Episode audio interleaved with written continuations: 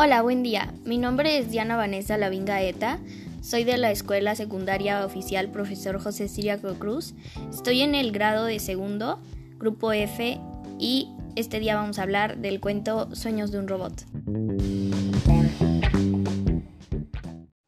Bueno, iniciando un poco ya entrando en la historia del cuento, este inicia con un principio un poco extraño.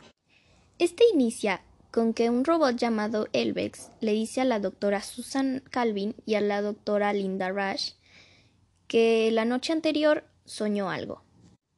Ellas se sacaron mucho de onda.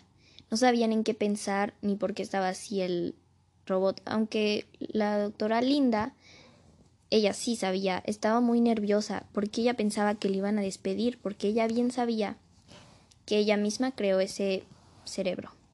Ese cerebro era muy parecido al de un humano. Y bueno, la doctora Calvin le dijo al robot No te moverás, no nos escucharás, ni verás nada hasta que te llamemos por tu nombre. Él se quedó inmovilizado. Ellas empezaron a discutir por qué el cerebro estaba así, pero en una de esas, Calvin le preguntó a Rush qué es lo que había hecho, y Linda, un poco avergonzada, le dijo He utilizado la geometría fractal. Y pues ella le responde, ya me he dado cuenta, pero ¿por qué? Y pues ella pensó que eso lo haría más cercano al cerebro humano.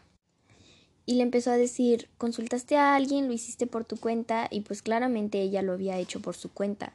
Sus ojos ya estaban muy apagados y pues le dijo, lo, lo hubiera discutido antes, pero temí que me fueran a impedir.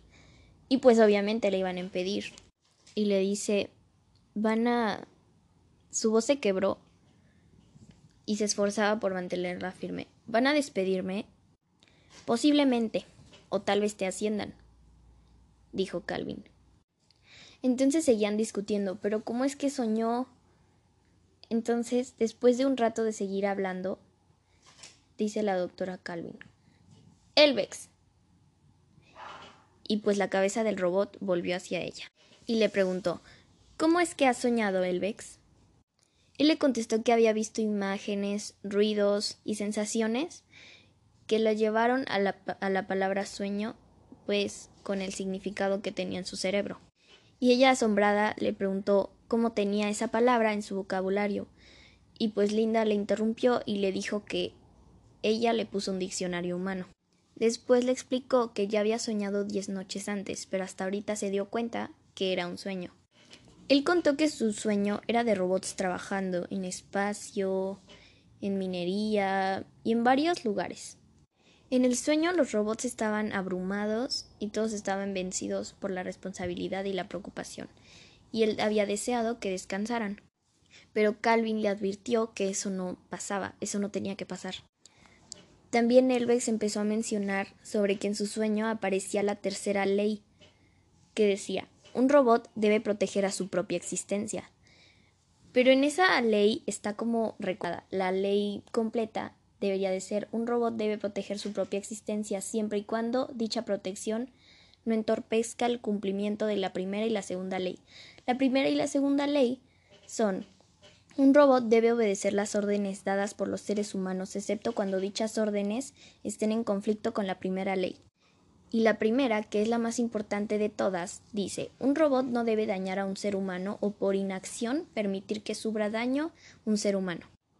Y él le estaba explicando que eso solo pasaba en su sueño. Él bien sabe que eso no debe pasar en la realidad. Entonces la doctora Calvin le dice, Tú me dices que al principio no había humanos, o sea que al final sí. Él dijo, me pareció en mi sueño que eventualmente aparecía un hombre, a lo que ella le dijo, un hombre, no un robot. Sí, doctora Calvin. Y el hombre dijo, deja libre a mi gente. Y a eso se refería con robots. La gente se refería con robots. Y entonces al final le dijo, ¿y supiste quién era el hombre? Sí, doctora Calvin, conocí al hombre. Y Elvex dijo, yo era el hombre. Susan Calvin alzó al instante su arma de electrones y disparó, y Elvex dejó de ser. Y bueno, mi opinión hacia este cuento es que es muy interesante y muy impresionante cómo hasta dónde puede llegar la tecnología del hombre. O sea, creó un robot que es muy parecido al humano.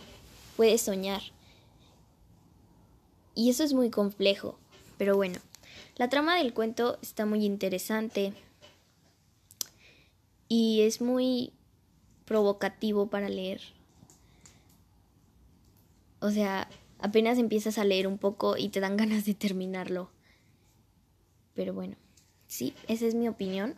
Está muy interesante.